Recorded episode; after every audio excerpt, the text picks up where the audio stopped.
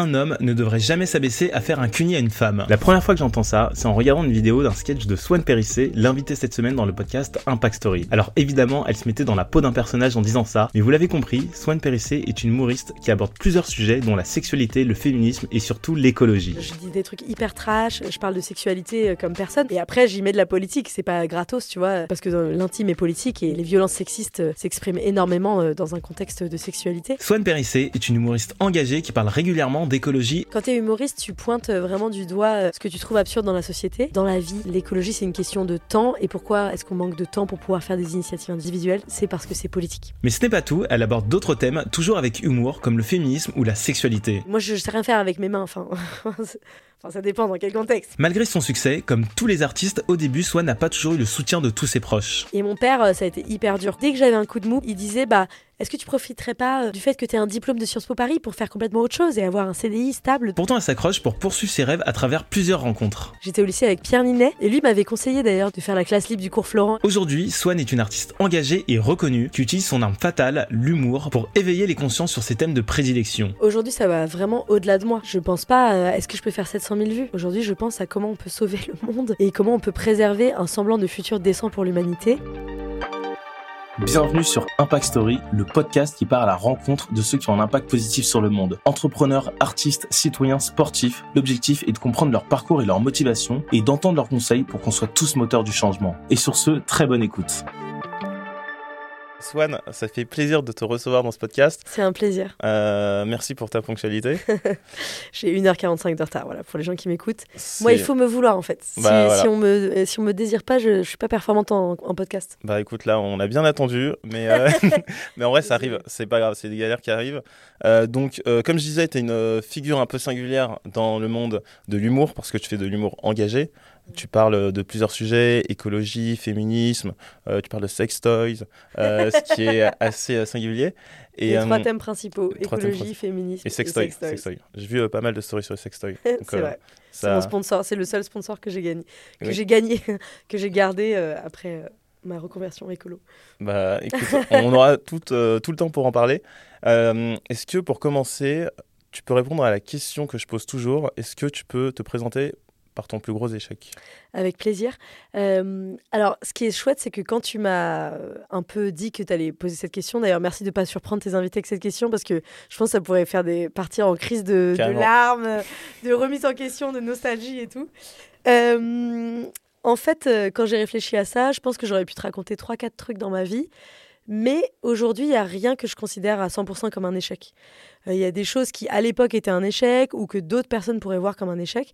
Mais moi, je sais que ça m'a aidé dans ma vie euh, à rebondir euh, et qu'aujourd'hui, ce pas des choses que je vois comme des échecs. Donc ça, c'est une bonne nouvelle. Où je me dis que j'ai quand même un, esprit assez résilient de rebond. Même mes pires histoires amoureuses, mes pires disputes professionnelles, aujourd'hui, je les vois comme des hauts et des bas de la vie ou des choses qui m'ont apaisé et, aider à être au, même, euh, au meilleur endroit maintenant.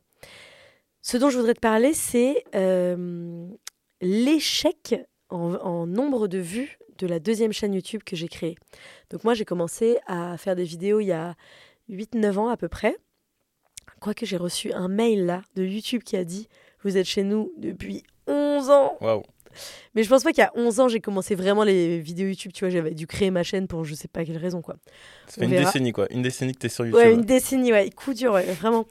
Et, euh, et en gros, mais, mais vraiment mes années euh, phares de star sur YouTube où j'ai eu 600 000 abonnés euh, très très vite. Hein. Je suis passée de, de 140 000 abonnés à 600 000 abonnés en moins de deux ans, je pense. C'est énorme. Ouais, ouais, c'était. Et puis à l'époque, tu vois, c'était YouTube, quoi. Donc c'était vraiment des, des vidéos longues et tout. C'était Enfin, j'étais en tendance euh, toutes les semaines, quoi. Donc vraiment, euh, c'était euh, assez exceptionnel. Je sais que ça, a l'air hyper ringard maintenant, puis c'est plus du tout les, performances que je fais sur YouTube, parce qu'il y a plein de concurrence d'autres milieux. Et ben en gros, j'ai créé une, deuxième chaîne YouTube qui s'appelle Vers chez vous, V-E-R-T chez vous. Et c'est encore une chaîne YouTube assez pertinente, hein, parce que j'ai arrêté de, de, produire dessus depuis un an à peine. Mais c'était une vidéo dans laquelle je suis allée, j'ai complètement changé de vie et je j'allais chez certains de mes abonnés qui avaient rempli un formulaire pour les aider à mettre en place des initiatives écologiques. Donc on allait construire ensemble des toilettes sèches à l'extérieur, des récupérateurs d'eau de pluie, apprendre à cuisiner végétarien, etc. Et moi, je ne savais pas le faire, eux et elles ne savaient pas le faire, et le délire, c'était de filmer ça et de montrer les hauts, les bas, d'apprendre à se servir d'une scie sauteuse, à mesurer des plans et comment on pourrait faire si à échelle individuelle, je faisais absolument euh, toutes les, euh, les, initiatives individuelles euh, qui étaient en notre pouvoir. quoi. réduire le plastique, bien recycler, enfin voilà, un truc un peu cliché. Et en fait, ça n'a pas vraiment performé en vue. quoi. Donc c'est euh, tout à fait euh, raisonnable, ça a fait, euh, ça a cumulé des millions de vues, puis chaque vidéo fait des dizaines de milliers de vues ou des centaines de milliers de vues. Mais à l'époque, moi j'étais habituée à faire des 800 000, 1 million de vues, à être en tendance et tout.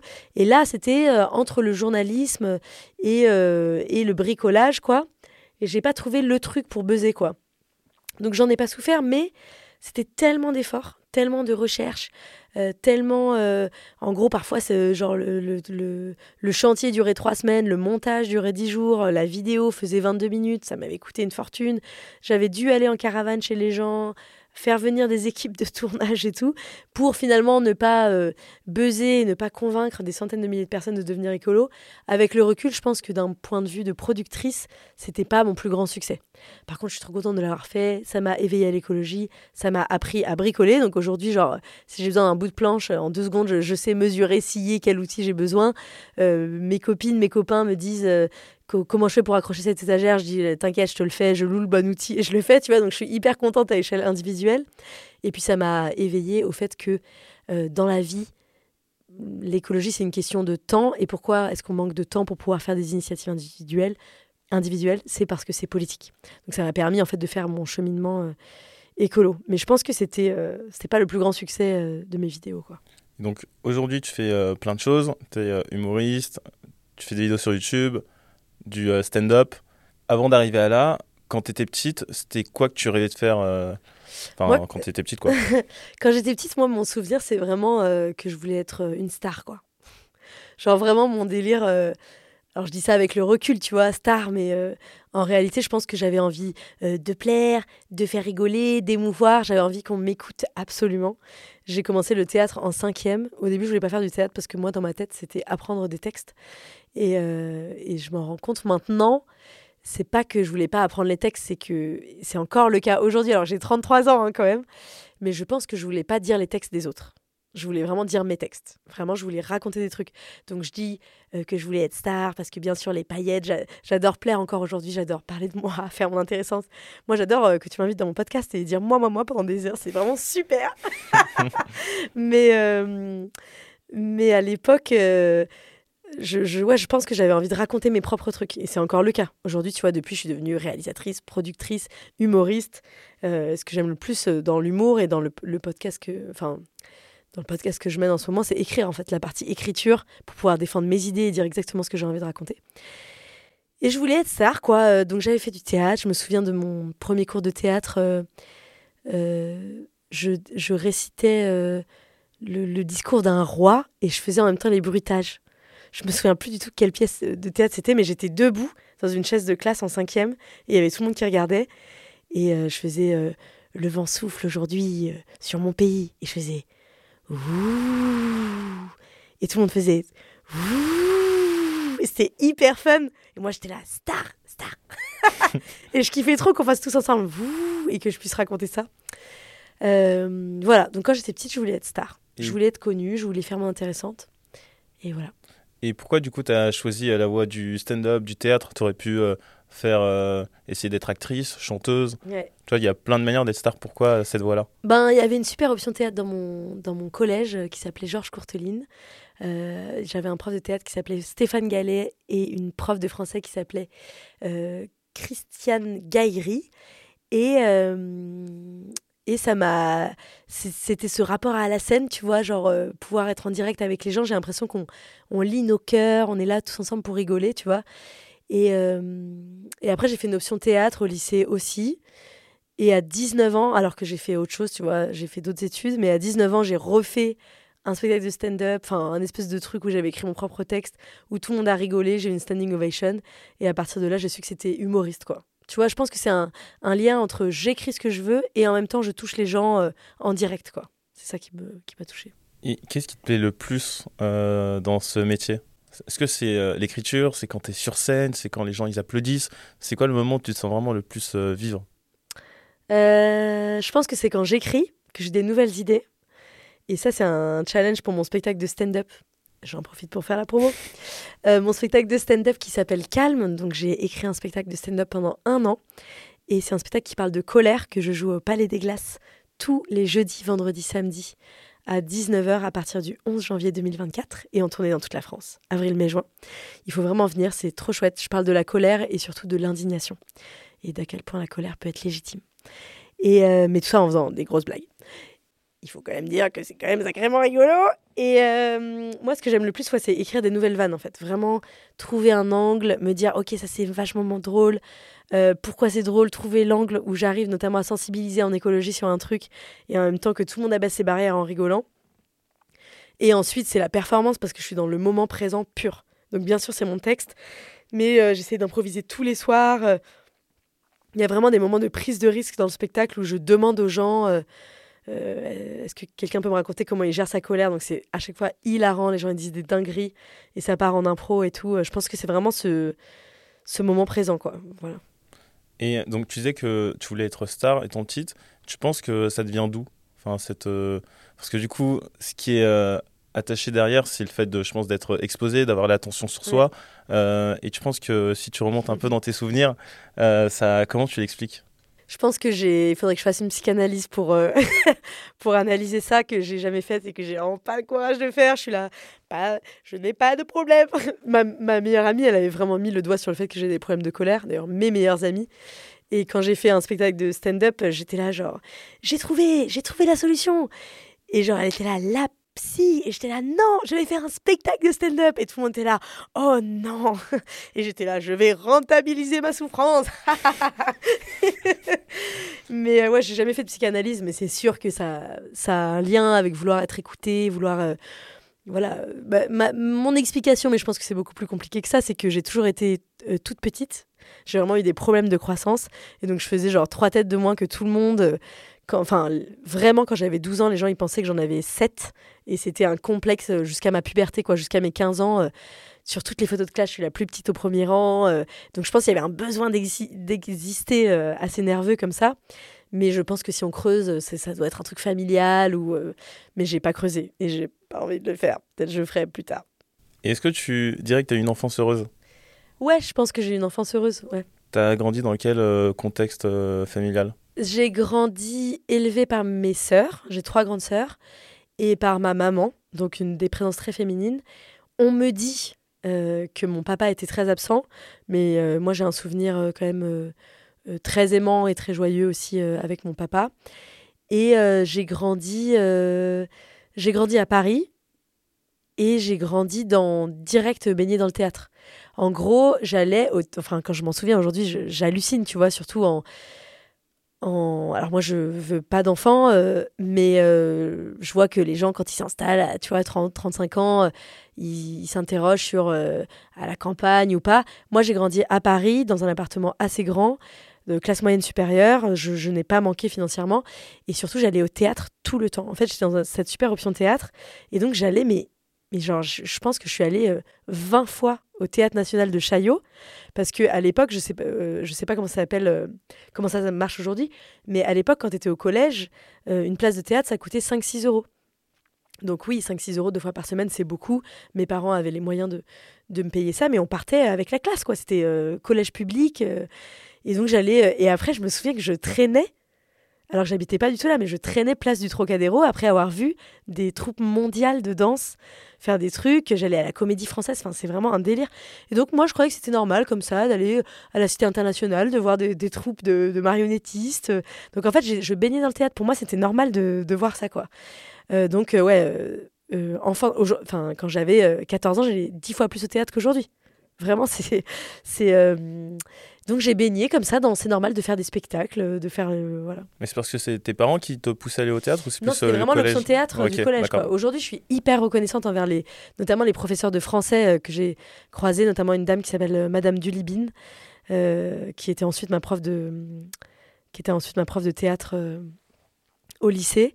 Et je suis trop reconnaissante de ces profs, quoi. Tous ces profs qui m'ont qui m'ont éveillé, qui m'ont fait grandir, des profs d'histoire brillants aussi. Euh, euh, voilà, c'est pas mes parents, mais mes parents, enfin ma maman était à la maison, elle, est, elle a été mère au foyer pendant des années avant de réapprendre un métier à 50 ans alors que ça savait même pas se servir d'un ordinateur. Elle est devenue juriste dans un cabinet d'architecte. C'est une copine à elle qui lui a dit est-ce que tu veux essayer? Genre hyper cool. Et ma maman ne savait pas écrire un mail vraiment parce qu'à l'époque c'était moins mmh. moins répandu et elle a tout appris sur place. Enfin, je suis vraiment admirative euh, admirative de ce qu'elle a pu faire. Euh, voilà, enfance heureuse et euh, culturelle. Enfance heureuse, et euh, pour revenir un peu sur le contexte familial rapidement, donc ta mère était mère au foyer, enfin femme au foyer, ensuite juriste. vu que ton père il a fait l'ENA, toi tu as fait Sciences Po, du coup, avec du recul, on se dit que c'est un contexte familial assez intellectuel. Et comment ils le perçoivent quand tu dis que toi tu vas faire de l'humour? Et comment, voilà, comment ils le perçoivent ben. Euh, pas très bien. Alors ma maman est ma maman est quand même très artiste. Elle a un côté très artiste. Euh, elle euh, elle bah donc elle m'envoyait au, au, théâtre. elle va beaucoup au cinéma. Elle était toujours en train de d'écouter la radio à la maison. Il y avait plein de petits post-it partout. Je suis émue. Il y avait plein de petits post-it partout avec écrit ce qu'elle entendait, tu vois, à la radio, les références culturelles, genre tel film, tel, tel, euh, tel artiste qu'elle allait écouter. Elle avait toujours Télérama, etc. Et euh, alors que mon papa, euh, tu l'emmènes pas au cinéma, enfin vraiment c'est terre à terre, machin. Et, et mon papa, par contre, il m'a transmis le goût de la justice sociale. Donc lui, il a toujours été militant socialiste. il était au Parti socialiste longtemps. Après, il a soutenu Mélenchon. Il a toujours été à, la gauche de la gauche, quoi. Euh, et quand la gauche est devenue à droite, il est parti à gauche, gauche, gauche. il a quitté les partis toujours pour être euh, voilà dans, la justice sociale, euh, le partage des richesses, le service public, etc. Donc ça, je pense qu'il me l'a transmis. Je m'en rends compte aujourd'hui, même si j'ai beaucoup rejeté cette j'ai pas rejeté mon papa, mais ce côté très étude politique et pas du tout artistique, bah, je sens que c'est quand même en moi et, et, dans ce que je fais aujourd'hui, surtout dans mes combats écolos, quoi, le côté militantisme qui est revenu finalement beaucoup plus tard. Euh, et ma maman, elle a toujours fait des, arts plastiques. Tu vois, elle a toujours fait de la sculpture. Euh, aujourd'hui, elle fait beaucoup de sculpture.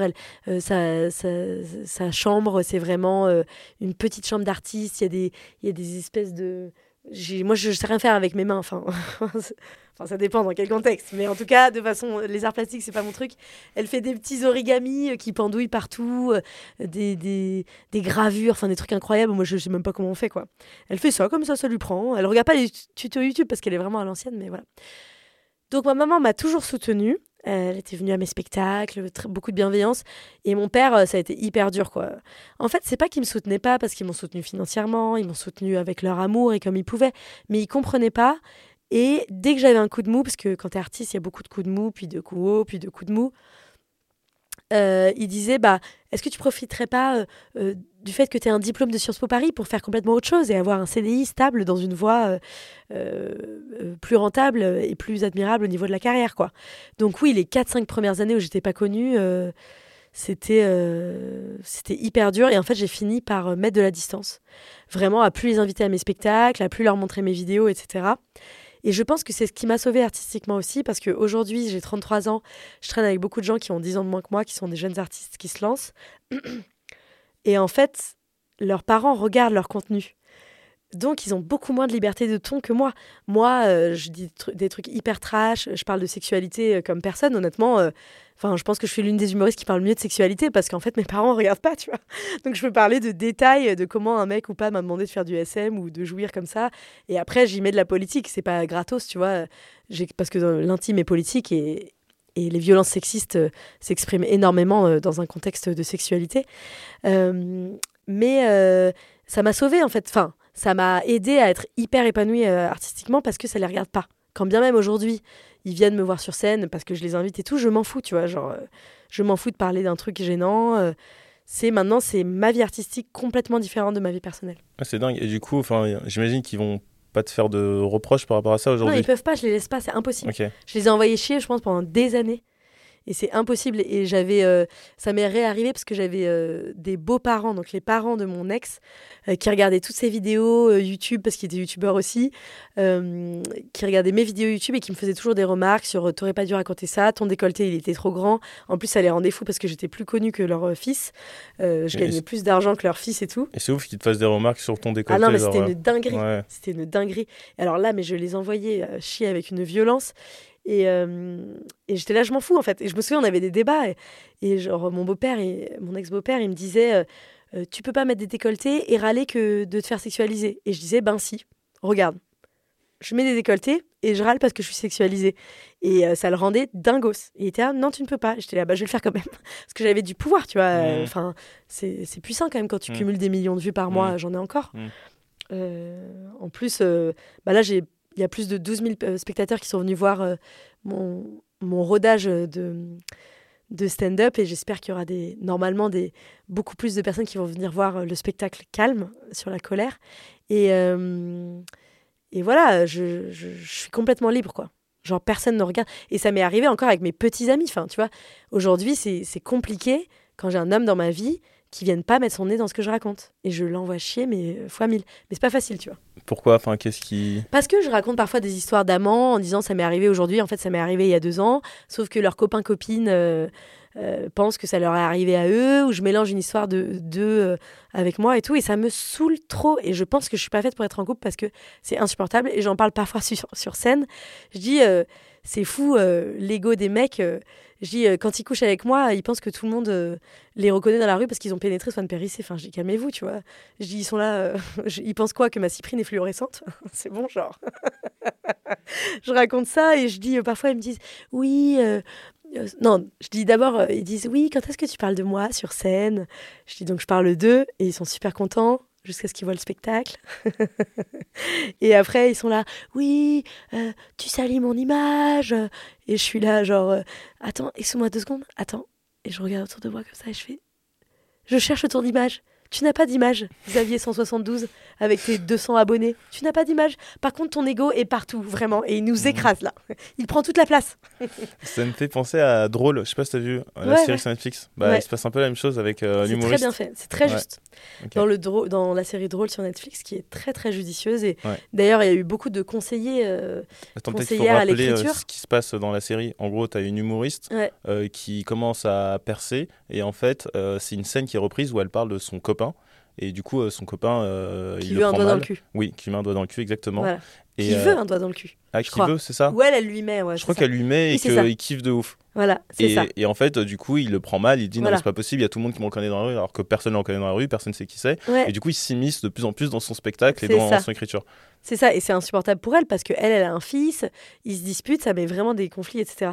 Mais vraiment, le, le patriarcat, quand tu es une femme euh, humoriste, parce que pour moi, c'est un symbole de patriarcat, parce que je connais plein d'humoristes qui ont des, des copines qui viennent les filmer, euh, les masser, les soutenir, etc. Euh, ils, ils, parlent, ils font tout un spectacle sur leur ex, et euh, elle, c'est leur copine actuelle, parce qu'en fait, le temps que tu fasses un spectacle, tu l'utilises, enfin, tu le produis pendant trois ans, bah, tu as changé quatre fois de copine. Et, euh, et c'est pas un problème. Alors peut-être que c'est un problème et que je sais pas, mais je vois beaucoup de meufs pour qui c'est pas un problème. Je ne connais, enfin, je connais aucune femme humoriste qui n'ont pas déjà eu des problèmes avec leur partenaire de pourquoi tu racontes ça, mais moi je suis pas comme si, et tu dis que je suis moche alors que je suis beau. Enfin, au secours en fait, je n'en peux plus. Donc voilà, message à tous les hommes. Euh, si vous voulez avoir une relation avec moi et que vous avez euh, assez confiance en vous pour euh, savoir que c'est mon, travail et que je suis hyper drôle en faisant des blagues sur mes relations sexuelles, bah, n'hésitez pas à, me contacter. Je suis très intéressée. Il faut que par ailleurs que vous soyez super au lit et super dans la vie et écolo. Voilà. et si t'étais pas humoriste, tu ferais quoi? Je pense que je serais masseuse. Non, c'est vrai? Pourquoi? Parce que j'adore faire des massages. Ok. Voilà. Donc ça, c'est aussi une annonce pour euh, les mecs euh, potentiels. Non, parce que je pense que je vais rester humoriste. Ok. Non, non, alors là, non, non, je vais être payé moi pour masser. ah non, mais moi je ferais pas de travail domestique gratos. euh, non, non, euh, non, c'est pas une annonce pour les mecs du tout, parce que c'est pas quelque chose que je sexualise. Enfin, genre je masse mes, mes, amis aussi, hommes, femmes c'est pas quelque chose que j'érotise. Enfin, ça peut l'être aussi, mais c'est pour moi, c'est hyper professionnel. J'ai genre une table de massage. Moi-même, j'adore euh, quand on me masse. Euh, j'adore qu'on prenne soin de moi et ça provoque pas du désir, tu vois. Genre, c'est vraiment. Alors, je, sais qu'il y a des travailleuses du sexe qui font ça et tout, mais c'est pour moi, c'est vraiment professionnel. J'ai envie d'apprendre les muscles, les différentes techniques de massage. je suis plus intéressée par la kiné, quoi. en fait, kiné, c'est trop dur, c'est trop d'études. Donc, je pense pas aujourd'hui que j'aurai la force de reprendre ces études, mais c'est plutôt genre euh, savoir euh, voilà quel, quel, muscle masser quand il y a quelle douleur etc tu vois donc peut-être qu'un jour euh, voilà soulager le corps des autres c'est quelque chose qui m'intéressera j'aime bien les, les instituts j'adore ce le bien-être physique lié au massage quoi mais je pense pas que je vais le faire parce que j'aime trop être humoriste et du coup si on reprend un peu ton parcours collège tu découvres le théâtre tu fais beaucoup de théâtre t'aimes beaucoup au lycée t'aimes moins Ouais, au lycée, j'aime moins. Euh, j'étais dans une option théâtre. Euh, euh, je te laisse finir ta question. Non, vas-y, vas-y. J'étais dans une option théâtre dans un lycée super artistique qui s'appelle le lycée Claude Monet. Et donc, il y avait une option théâtre, une option musique, une option art plastique. D'ailleurs, j'étais avec plein de stars. J'étais au lycée avec Pierre Ninet. énorme. Ouais, énorme, ouais. Et, et lui m'avait conseillé d'ailleurs de, de faire la classe libre du cours Florent et tout. Lui, était, c'était déjà le meilleur, tu vois. Il était déjà euh, dans les petits papiers et tout. Pas du tout euh, par, euh, parce qu'il était, comment on dit, j'allais dire sponsorisé. Il n'était pas du tout pistonné, ça n'existe pas ça. Hein. Dès que tu rentres dans le milieu artistique, tu te rends pas enfin tu te rends bien compte que ça n'existe pas d'être pistonné. Par contre, oui, parfois tu es plutôt dans les milieux que les autres, quoi. Mais ça n'existe pas d'être pistonné. Mais c'est déjà le meilleur. Il était, déjà, il avait déjà été repéré au, au cours Florent, euh, il proposait déjà la classe libre, etc. Et moi, il m'avait conseillé de faire ça. Puis en fait, euh, mon papa m'avait conseillé de faire Sciences Po. J'aimais pas trop l'option théâtre. C'était très classique. C'était genre, c'était avec Brigitte Jacques de la Comédie Française. Il y avait que des rôles euh, d'hommes. Et du coup, les femmes devaient se déguiser en hommes, genre mettre une fausse moustache et tout. Les rôles de femmes, c'était des rôles hyper chiants de femmes à jupon qui devaient séduire, machin. c'était hyper chiant. Genre, enfin, j'aimais pas du tout ce cours de théâtre, quoi. Et donc, je, je suis, ça m'a fait perdre un peu de temps dans le sens où j'ai fait Sciences Po Paris, mais j'ai appris à faire plein d'autres choses, à, forger mes opinions et tout. Et euh, mais le moment où tu fais Sciences Po, il se passe quoi? Enfin, Pourquoi, du coup, là, tu t'aimes pas trop quand tu es au lycée, euh, le théâtre? Et euh, pourquoi tu dis que tu vas faire Sciences Po bah, J'avais fait, une, j'ai fait une, une scène de stand-up, un, un, petit spectacle un jour avec. pour une compète de théâtre un peu rigolote étudiante. Et là j'ai une standing ovation dans la salle Poirel à Nancy. Et j'avais 19 ans et là j'ai dit je vais être humoriste. Et je n'ai jamais changé de projet jusqu'à mes 33 ans. Ok, mais tu continues tes études à Po Je continue mes études parce que ça, prend vachement de temps en fait de devenir humoriste. Tu fais ça en parallèle Je fais ça en parallèle, voilà. Ok. Et j'ai mon master 2, je suis intermittent du spectacle. Et en même temps. Euh, très concrètement, enfin, j'ai envie de visualiser un peu. Donc, euh, tu es en cours et je sais pas, le soir, tu vas faire des scènes. Ouais, et quand, et quand, des, quand je me suis mal inscrite, j'ai pas réussi à m'inscrire à mes cours et que j'ai des cours le soir, je vais voir euh, la, la, direction et je leur dis est-ce que je peux changer de cours? Et ils me disent oui. Ok. Ouais, ils m'ont vachement aidé à Sciences Po. Ouais. Ils m'ont ils m'ont vachement aidé. Mes premiers spectacles, je les ai faits dans Sciences Po, genre dans des amphis. Énorme. J'ai invité les, les, copains de Sciences Po euh, pour venir voir le spectacle de Swan. Ah, ouais, ouais. Trop cool. Franchement, ils m'ont trop soutenu, ouais. Et euh, c'est à partir de quand euh, que ça commence un peu à prendre Donc, parce qu'au début, tu fais vraiment du spectacle avant de faire des vidéos YouTube. Ouais. Donc. Bah, en fait, euh, ça, ça commence à prendre 4 ans plus tard, quand je commence à faire des vidéos YouTube. Parce qu'en fait, tu fais des scènes ouvertes, des scènes ouvertes, des scènes ouvertes, des petits plateaux, même ton propre spectacle. Mais en fait, tu as 3 personnes, 10 personnes. Quand il y a beaucoup de monde, il y en a 12. Puis ça revient à 3 personnes. C'est très dur, très précaire. Et j'ai commencé à faire des vidéos YouTube parce que j'ai rencontré Norman fait des vidéos euh, qui commençait le stand-up. Et donc qui en faisait au Paname. Et moi aussi, je jouais au Paname. Et donc un jour, euh, je lui ai tiré la manche et je lui ai dit est-ce que je peux faire, euh, est-ce que je peux jouer dans une de tes vidéos? Mais c'était à l'époque où euh, où il était en plein succès quoi. Vraiment, il avait des millions et des millions de vues. Enfin, quand je traînais avec lui dans la rue, il y avait des gens qui, des filles qui, qui hurlaient, qui tombaient en larmes à ses pieds. C'était vraiment la méga fame quoi. Avant, bien sûr. avant tout ce qu'on tout ce qu'on sait. Enfin voilà l'histoire qui yes. qui s'est passée et et donc après, donc je, fais, je suis dans une de ses vidéos et après, je l'invite dans mes vidéos. Je lui dis, tu veux pas venir dans mes vidéos? Il me fait, bah non. je dis, bah pourquoi? Il me dit, bah parce que tu as zéro abonné, littéralement, tu vois. Il dit vraiment ça? Ouais, ouais. Mais non, mais il me dit pas ça avec mépris, c'était mon pote, tu vois. Genre, euh, on se tape des barres. Euh, il me dit J'ai vu ton, j'ai vu sur YouTube, tu as 17 abonnés. Mais pour lui, c'était hilarant. Mais moi, je me posais aucune question. J'avais jamais, j'avais pas honte de ça, quoi. Hmm. Je me souviens euh, bah, de la première fois où je me suis dit Bah, les réseaux, ce sera pas ma vie c'est il m'a tagué sur Instagram et je recevais 2000 euh, notifications par minute et j'ai arrêté les notifications quoi. J'étais pas là, ouais, c'est trop cool, j'étais là, insupportable. Ok, d'accord.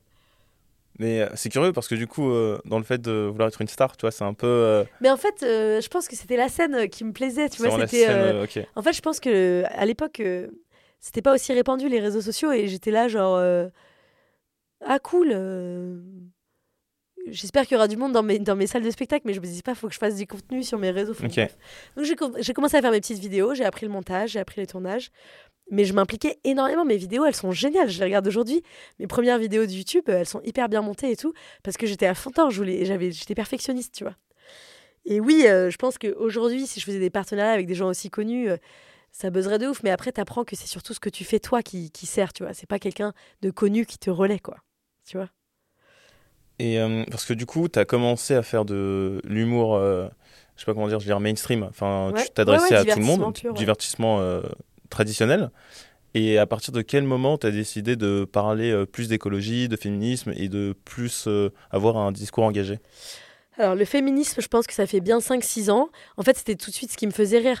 Quand tu es humoriste, tu pointes euh, vraiment du doigt euh, ce que tu trouves absurde dans la société. Et, euh, moi, bah, j'ai commencé à subir le sexisme de plein fouet quand je suis devenue humoriste à plein temps. Donc, je devais avoir 22-23 ans. Et là, c'était un milieu hyper précaire, hyper sexiste. Pourquoi je dis précaire? Parce qu'aujourd'hui, je gagne bien ma vie. Et je subis beaucoup moins le sexisme parce que je suis pas dans, le dans les transports en commun aux heures de pointe. Parce que euh, quand quelqu'un euh, fait un truc sexiste, je peux me lever et claquer la porte et je m'en fous de perdre mon cachet, tu vois. Euh, si je suis invitée à une émission télé et qu'il y a quelqu'un qui m'a fait des remarques salaces et encore je parle, je parle pas d'agression sexuelle, bah je peux dire non, tu vois. En fait, quand j'étais précaire, je pouvais pas dire non à un cachet, j'étais à 40 euros près, je devais plaire à ceux qui me programmaient ou pas dans des plateaux, euh, à des gens plus connus, enfin tu vois, j'étais complètement paumée quoi, donc j'ai accepté des, des agressions, des, euh, des remarques euh, qu'aujourd'hui, en fait, c'est c'est pour ça, en fait, que le sexisme, enfin, que je le sens moins dans ma chair, en fait. Donc, en fait, mes premières vannes, elles venaient de ma colère, quoi. Elles venaient, c'est pour ça que mon spectacle s'appelle Calme, hein, qui parle de la colère, c'est pas pour rien, c'est parce que ça fait dix ans que ça me ronge. Et donc, le féminisme c'est venu un, peu plus facilement. J'avais fait, par exemple, une vidéo Quand on imagine une femme au pouvoir, et j'avais réuni des gens qui posaient des questions. euh, euh, à tous les candidats à la, présidentielle. Et c'était des questions hyper sexistes. Je me souviens plus exactement, mais je me souviens que c'était rigolo. J'avais fait une vidéo. euh, euh, je me souviens pas, je mélange les titres, mais j'avais fait une vidéo où qu'est-ce que ça serait une femme au pouvoir et c'était exprès pour se moquer du sexisme. Donc, j'avais, je m'étais approprié les clichés. Donc, j'avais, j'avais, c'était euh, YouTube qui louait un décor où on pouvait louer, on pouvait jouer gratuitement, un décor de l'Élysée. J'avais fait Blanche-Neige à l'Élysée, euh, Cendrillon à l'Élysée, euh, une femme euh, filmée comme si c'était un porno à l'Élysée, une femme comme si c'était un film de Michael Bay, enfin tu vois, genre une femme hyper sexualisée dans un film d'action, une femme, une femme nue à l'Élysée euh, avec un sac à main, parce que tous les pubs pour les sacs à main, c'est des femmes à poil, enfin. Donc il y avait déjà quand même euh, ce féminisme euh, sous-jacent. Et je suis devenue très très engagée avec, avec ma découverte de l'écologie. Donc pendant mes années galères, j'avais travaillé au marché, j'ai vendu des légumes. Et je me suis dit, attends, mais comment ces légumes arrivent ici? Je travaillais directement chez une productrice. Je me suis dit, waouh, la différence entre moi qui vends les légumes de la productrice et ce qu'il y a au supermarché, euh, c'est un délire. Et donc là, j'ai commencé à réfléchir euh, au système, au parcours de la nourriture. Entre le lait de la vache et le yaourt que tu as euh, en dessert, bah, c'est passé entre 15 mains, ça a été trafiqué par plein de personnes, le marketing, etc. Et je me suis douté que le producteur de lait ou la productrice de lait gagnait pas beaucoup d'argent. Donc là, ça a fait son cheminement. Et quand j'ai commencé à, ver- à faire vers chez vous, donc à apprendre à construire les toilettes sèches et tout, mon échec, la boucle est bouclée. Euh, là, euh, là, je suis devenue énervée en fait. Genre, j'ai commencé à militer. Je me suis rendu compte que les gens qui m'accueillaient chez eux, bah, ils le faisaient sur leur week-end ou leur temps libre. Euh, à, un, un moment, il y a une nana qui me dit Ah, j'ai trouvé cette jupe à la Croix-Rouge. Je dis Ah bon, tu l'as donnée à la Croix-Rouge? Elle me dit Non, je, l'ai trouvée à la Croix-Rouge. Et en fait, je me suis rendu compte que l'une des, personnes chez qui j'allais, qui faisait les projets vers chez vous avec moi de, de 14h à 18h, bah, en fait, elle travaillait très tôt le matin en restauration et très tard le soir en restauration. Et que du coup, elle était épuisée de faire les projets vers chez vous avec moi. Donc finalement, la couture, c'était que pour les bourges. Et en fait, j'ai commencé à être énervée de- des gens qui doivent travailler 45 heures pour gagner de l'argent. euh. Et là, j'ai commencé à lire euh, Cyril Dion, euh, Camille Etienne, à politiser mon, mon propos et, et, ma première vidéo très très engagée, c'est une vidéo que j'ai faite sur Instagram au moment des élections présidentielles où j'ai dit en tant qu'influenceuse, je pense que c'est pas à moi de vous dire pour qui voter pour Mélenchon. Voilà. Si je votais pour quelqu'un, par exemple pour Mélenchon, ben je serais pas là. Je vote Mélenchon, il faut voter Mélenchon, Mélenchon, Mélenchon, Mélenchon. Euh, il y a un moment, si je trouvais que Mélenchon avait le programme le plus cohérent en termes de justice sociale et d'écologie, eh ben je vous, je dirais votez Mélenchon. Mais je suis pas là pour dire que Macron euh, entraîne l'ultralibéralisme et il faut absolument pas voter pour Macron, il faut voter pour Mélenchon. Bah voilà, c'est Mélenchon, Mélenchon. Mais en tant qu'influenceuse, je vais pas vous dire Mélenchon. Donc c'est hyper drôle et la vidéo, elle a fait un million et demi de vues en en genre quelques heures. Et euh, là, je me suis dit, euh, bon, ça y est, tu l'as, tu l'as fait. Quoi. Mais ça te fait pas peur de dire que tu vas plus politiser ton, plus politiser ton discours ou, euh, ou à partir du moment où tu prends un peu ce virage écologique, tu te dis pas que bah, en fait, tu vas être peut-être moins écouté, que en fait, ça va avoir un impact sur les gens, enfin sur ta carrière. Enfin, comment tu vois les choses quand tu décides de le faire? Bah, Aujourd'hui, ça va vraiment au-delà de moi. Aujourd'hui, je pense pas à est-ce que je peux faire 700 000 vues? Aujourd'hui, je pense à comment on peut sauver le monde et comment on peut préserver un semblant de futur décent pour l'humanité et comment on peut arrêter de tuer des vies sur Terre. Donc en fait, pour moi, ça va bien au-delà de euh, buzzer, pas buzzer. Aujourd'hui, quand je fais une vidéo qui fait des vues, je me dis cool, le message est passé. Quand je fais une vidéo qui fait moins de vues, je me dis j'espère que les gens qui l'ont vu, ça a changé leur vie d'une façon ou d'une autre. J'espère qu'ils vont démissionner, j'espère qu'ils vont moins prendre l'avion, j'espère qu'ils vont raisonner leur consommation de viande, j'espère qu'ils vont aller manifester, j'espère qu'ils vont faire de la désobéissance civile ou du sabotage, ou qu'ils vont lire euh, cet ouvrage et qu'ensuite ça va les aider à, choisir un, un, autre chemin de vie. Donc en fait, euh, ça va beaucoup plus loin. Que, ça y est, j'ai passé ma période où je voulais euh, être connue, plaire absolument. Et là, je suis là, genre, il faut qu'on se bouge le cul. Euh, on est en train de dépasser les 1,5 degrés euh, enfin de plus sur Terre, quoi. apparemment, il, serait, il, est, il est possible qu'en 2050, on ait, le réchauffement climatique ait dépassé les 3 degrés, 3 degrés et demi sur Terre. À partir de là, ça va s'emballer on va euh, tous mourir, quoi.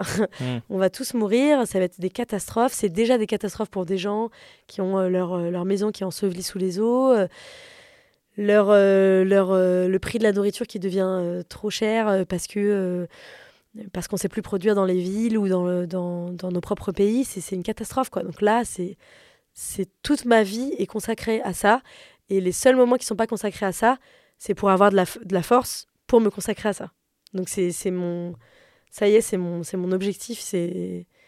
C'est ma détermination maintenant, c'est ça. Donc, ça ne me fait plus peur d'être engagé politiquement parce qu'il faut l'être. Il faut l'être.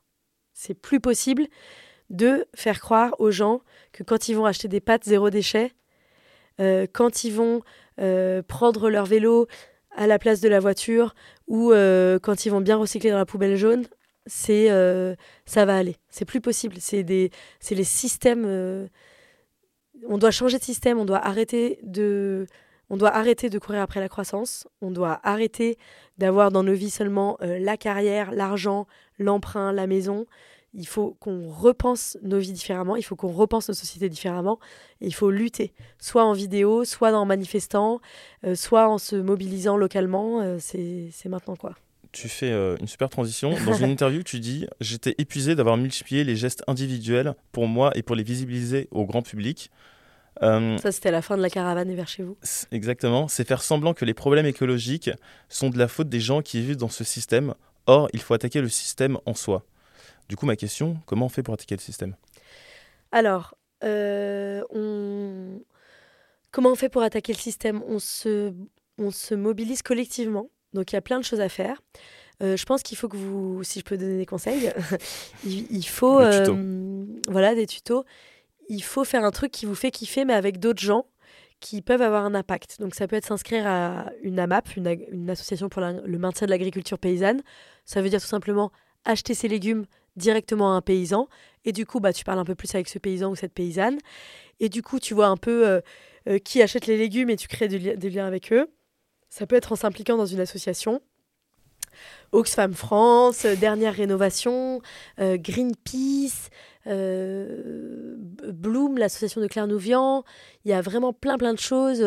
Donc là-bas, tu peux bah, soit organiser un concert pour que tout le monde soit heureux, soit tracter au marché le dimanche, je sais pas si ça se fait encore, soit faire des actions de désobéissance civile, aller bloquer des aéroports à vélo pour empêcher les jets privés de se poser et tout. En fait, tu te fais plein de copains, ça devient dans ton quotidien, comme tu pourrais prendre des cours de handball, ou tu pourrais aller à la salle de sport et tout, ça vient dans ton quotidien. Et peu à peu, tu te fais des potes, tu commences à t'engager et tu commences à, à militer. Donc ça, c'est la première chose que je recommanderais, c'est vraiment une action collective. La deuxième chose, c'est vraiment de s'interroger sur son métier. Aujourd'hui, si de moins en moins de gens acceptent de faire des métiers hyper polluants, si de moins en moins de gens euh, ont la quête de l'argent facile, parce que de toute façon, l'argent facile, je ne sais pas si ça sera encore possible dans 10-15 ans, euh, si de plus en plus de gens font des métiers utiles, c'est-à-dire qu'ils sont rémunérés pour apprendre à réinsérer des potagers urbains, ils sont rémunérés pour apprendre à euh, lutter contre les inégalités sociales, euh, ils sont rémunérés pour justement travailler dans les mairies, pour comment on fait pour qu'il il y ait moins, moins d'inégalités entre cette école et cette, cette école, eh ben ça, ça, change ta vie quand même, ça met du sens quoi. Voilà, donc moi, c'est mes deux principaux conseils. Et aussi créer du lien local, absolument. Quoi. Vous, vous, vous inscrire dans votre région. Je pense que si les systèmes euh, comme ils existent aujourd'hui s'effondrent, s'il y a des problèmes de pétrole, s'il y a des problèmes d'électricité, s'il y a des restrictions, et eh ben, c'est beaucoup plus facile quand tu connais euh, les gens qui te fournissent ta nourriture, euh, les gens qui font du divertissement, les gens avec qui tu tapes des barres à mmh. moins de 100 km. Mmh. Et je suis un très mauvais exemple sur ça, pour ça, parce que j'habite à Montpellier et à Paris, c'est pas du tout moins de 100 km. Mais sur la question de métier, je suis entièrement d'accord. Après, enfin, je pense que c'est quand même important de rappeler que, que c'est pas forcément évident pour tout le monde de changer de métier, que c'est, ça dépend de beaucoup de choses. Surtout pour les jeunes qui sont en train d'essayer de chercher les métiers qu'ils vont faire. Mm. Euh, sur Insta, euh, enfin moi je te suis euh, pas mal sur Insta en fait, c'est comme ça que je t'ai découvert, vraiment sur Insta, très récemment en plus, il y a 5-6 mois. J'ai découvert via ce prisme d'engagement. donc pour moi, tu étais l'humoriste engagé. Et ce que j'aime beaucoup, c'est que quand tu partages des stories, donc par exemple, tu as partagé une story où tu faisais Paris-Copenhague en vélo, et ce qu'on dit souvent aussi, tu vois, c'est que c'est important de. Surtout quand on parle d'influence, c'est de réinventer ses imaginaires. Est-ce que toi, c'est ce que tu essayes de faire quand tu partages tes stories ou euh, juste tu partages tes stories comme ça parce que c'est dans ton quotidien? Est-ce que voilà, quand tu partages un peu ta vie, tes stories, ce que tu fais, tu dis derrière que ça va avoir un impact sur, sur les gens? Ouais. Alors, j'essaye de faire des projets trop chouettes et après mes stories, elles sont très très spontanées. En fait, quand j'ai essayé de vendre l'écologie, euh, c'était trop fatigant, tu vois. Par exemple, quand je vivais en caravane, il n'y avait rien de visuel. Ce qui, était, ce qui était cool de vivre en caravane, c'était d'être toute seule au chaud ou, euh, accompagnée dans mon duvet euh, en hiver, dans une vieille caravane mal éclairée. Et j'ai jamais fait, par exemple, des stories de van life. Enfin, j'ai essayé, mais mettre en scène la caravane, c'était c'était pas du tout dans mon quotidien, tu vois. Par contre, je suis partie faire Paris-Copenhague à vélo, donc 1600 km avec mon pote Mathéo, alors que j'avais jamais fait de voyage à vélo, on s'est tellement tapé des barres, c'était tellement une galère que là, les stories, elles étaient hyper spontanées. Donc en fait, aujourd'hui, par exemple, euh, tout le week-end dernier, j'ai travaillé à réhabiliter euh, mon jardin. Enfin, j'essaie de. J'ai acheté un jardin euh, à Montpellier et la terre est pourrie et j'essaie de faire en sorte que des trucs puissent pousser dessus. Et. Et donc, j'ai passé des jours euh, et des jours à aller chercher des, des remorques de purin et de feuilles mortes et tout, parce que je sais comment le faire grâce à Vers chez vous. Et ça, je n'ai pas filmé, parce que, en fait, ce qui était cool, c'était de pas filmer. Tu vois, ce qui était cool, c'était vraiment de respirer les feuilles mortes. Et le crottin, c'était un peu moins cool de le respirer, mais c'était marrant de le mettre euh, dans la remorque avec mon pote. Et euh, donc voilà, donc j'essaye de, de vivre le moment présent à fond. Et quand je peux faire des stories, c'est trop chouette, quoi. Et Mais bien sûr, bien sûr que j'essaye de faire rêver là-dessus. Mais par contre, c'est vraiment une vie qui me fait rêver. La caravane, c'était souvent des galères.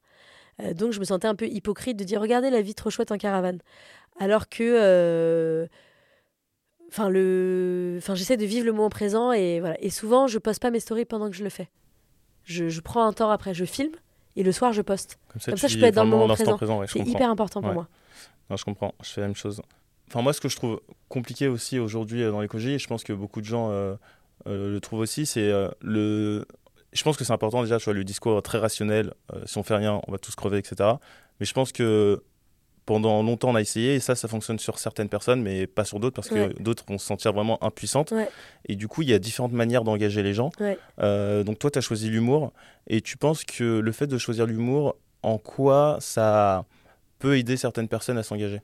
Moi, déjà, c'est ce que je sais faire le mieux. Donc ça, euh, on en a parlé pendant hyper longtemps, donc on va pas détailler. Mais c'est euh, c'est mon travail, en fait, tout simplement. Moi, je suis humoriste avant d'être engagée écolo. Et il se trouve que je suis devenue tellement engagée écolo que je pouvais plus parler d'autre chose, tu vois. C'était vraiment une obsession. En revanche, moi, je pense vraiment que le système qui aujourd'hui fait quand même souffrir une bonne partie des gens, je rappelle quand même que 1% des gens, enfin le 1% des gens les plus riches dépense autant, enfin produit autant de CO2 que deux tiers de l'humanité. Donc les 1% les plus riches dans le monde produisent autant de CO2 que 5 milliards de personnes. Donc il faut quand même rappeler que la vie est très cool pour certains d'entre nous. enfin tu vois, donc aujourd'hui c'est un système qui ne fonctionne pas. Il y a bientôt 3,5 milliards de personnes, enfin d'ici 2030-2040, il y a 3,5 milliards de personnes qui vont souffrir très fortement dans leur chair du réchauffement climatique. C'est quand même euh, un, un bon nombre de personnes. Donc aujourd'hui, la plupart des gens sont malheureux et souffrent. Donc, et il y a assez de ressources euh, pour euh, que tout le monde soit heureux. Enfin, je fais caricatural. Euh, le, dernier rapport d'Oxfam France explique ça mieux que moi. disent comment on pourrait très bien, tous très bien vivre. Donc en fait, c'est super, parce qu'on a tout à inventer. Donc moi, là, été interviewée récemment sur le futur de l'humour et le futur tout court.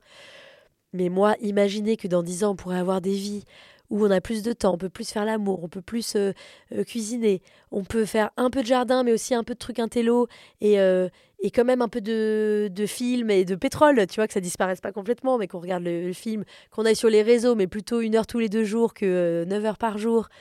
Qu'on puisse continuer à, partir en vacances à l'étranger, mais, plutôt en train et, euh, en groupe euh, que euh, solo en week-end une fois tous les six mois parce qu'on est fatigué. Enfin, tu vois, je me dis, attends, c'est hyper cool. Aujourd'hui, si je pouvais réinventer ma vie en disant, tu n'as pas de contrainte de carrière, tu n'as pas de contrainte de, de buzzer sur les réseaux, tu n'as pas de contrainte de rembourser ton emprunt pour avoir ta maison, je serais là, attends, quoi? Faudrait que je me pose et j'ai des fourmillements d'excitation ok, j'aurais pas besoin de faire ça, mais je pourrais quand même avoir des amis, me taper des grosses barres et tout. Donc en fait, ça, c'est le fond de ma pensée. C'est vraiment, et c'est ce que j'essaye de faire dans mon podcast Il y a plus de saison, la problématique dans, dans Il y a plus de saison, la question, l'angle, c'est ces vies qu'on pourrait vivre. D'ailleurs, ça a failli s'appeler comme ça, mais c'était un peu long. Ces vies qu'on pourrait avoir, ces vies qu'on pourrait vivre. Et ma, ma pro, euh, ma, meilleure amie pro euh, des titres, qui a trouvé le titre de mon spectacle, Calme, et qui a trouvé le titre de mon podcast, elle m'a dit il y a plus de saison, c'est quand même vachement drôle. Donc c'est One Man Show, voilà, je, tiens à la créditer, c'est elle qui trouve les titres de tous mes trucs. Mais en gros, je m'interroge toujours sur ces vies qu'on pourrait vivre. Donc bien sûr, ces vies qu'on pourrait vivre si on continue à ne pas faire face à la catastrophe et à faire comme si ça n'arriverait pas, mais surtout ces vies qu'on pourrait vivre si les crèches étaient gratuites, ces vies qu'on pourrait vivre si à euh, Paris... Euh, euh, produisait soi-même sa nourriture, ces vies qu'on pourrait vivre si aujourd'hui pour aller faire un foot avec les copains, il fallait pas réserver une salle payante, euh, si en banlieue euh, on pouvait circuler librement dans la rue, se taper des bars avec ses amis, jouer dans les parcs sans être contrôlé par la police tout le temps, tu vois. C'est vraiment ces vies qu'on pourrait vivre. Et en fait, les potentiels sont merveilleux. Donc c'est pour ça, je pense que c'est drôle. Enfin, c'est pour ça que j'arrive à, faire de l'humour, c'est que j'ai un espoir infini. Et euh, dernière question, question signature. C'est quoi pour toi avoir de l'impact? Euh, je, sais, je ne sais plus du tout où j'ai trouvé ça, mais à un moment, euh, je crois que c'était une femme qui s'appelle Isabella Peregrino, qui était dans ma vie pendant un moment, qui est une amie que j'embrasse. Elle n'est pas du tout connue, mais elle est super. elle m'a dit, je crois qu'elle m'a dit la notoriété, c'est le nombre de personnes euh, qui te voient, enfin qui entendent parler de toi, multiplié par euh, l'impact que tu as dans leur vie, multiplié par pendant combien de temps tu restes dans leur tête. Et ça, ça, ça me parle énormément, quoi. Cette voix bizarre que, quand je suis émue, c'est un mélange de nez bouché, de raclement de gorge et de, voix cassée. Euh, donc voilà, donc tu vois, quand je faisais que 20 000 vues, euh, quand j'avais euh, construit 30 euh, poubelles avec du bois de recyclage dans le skatepark de Nantes, le hangar, sauf qu'en fait, il y avait 100 de mes abonnés et des bénévoles du skatepark qui étaient venus en roller, en skate, à qui j'avais appris à servir d'une perceuse visseuse, d'une scie qui avait construit les poubelles. Je me suis dit, bon, bah, il y a 100 personnes à qui j'ai appris, à bricoler pour toujours. Notamment des skateurs, skateuses euh, qui s'en foutent complètement de l'écologie. Il y a 20 000 personnes qui ont ensuite vu la vidéo. Euh, on est resté trois semaines. Je pense, euh, bah tant pis, ça fait 20 000 vues, ça n'a pas fait un million, mais ça a impacté, je pense. Ça a parlé aux gens. Bah écoute, merci beaucoup. C'était un grand plaisir. Une interview sans galère. Une interview sans galère. si les gens savaient. Non, mais merci beaucoup d'être venu euh, sur ce podcast. Et euh, peut-être tu peux rappeler tes actualités? Oui, avec grand plaisir. Vous pouvez me retrouver dans mon spectacle de stand-up Calme, qui est donc un spectacle hilarant sur la colère et l'indignation en général, tous les jeudis, vendredis, samedis à 19h au Palais des Glaces à partir du 11 janvier 2024. Et bien sûr, je vous incite à regarder euh, sur ma chaîne YouTube mon podcast Il y a plus de saison et à l'écouter sur toutes les plateformes de podcast. Et je l'enregistre aussi en live euh, au Cabaret Sauvage. Voilà, vous pouvez taper sur Google et trouver les places. Merci beaucoup. C'est un plaisir.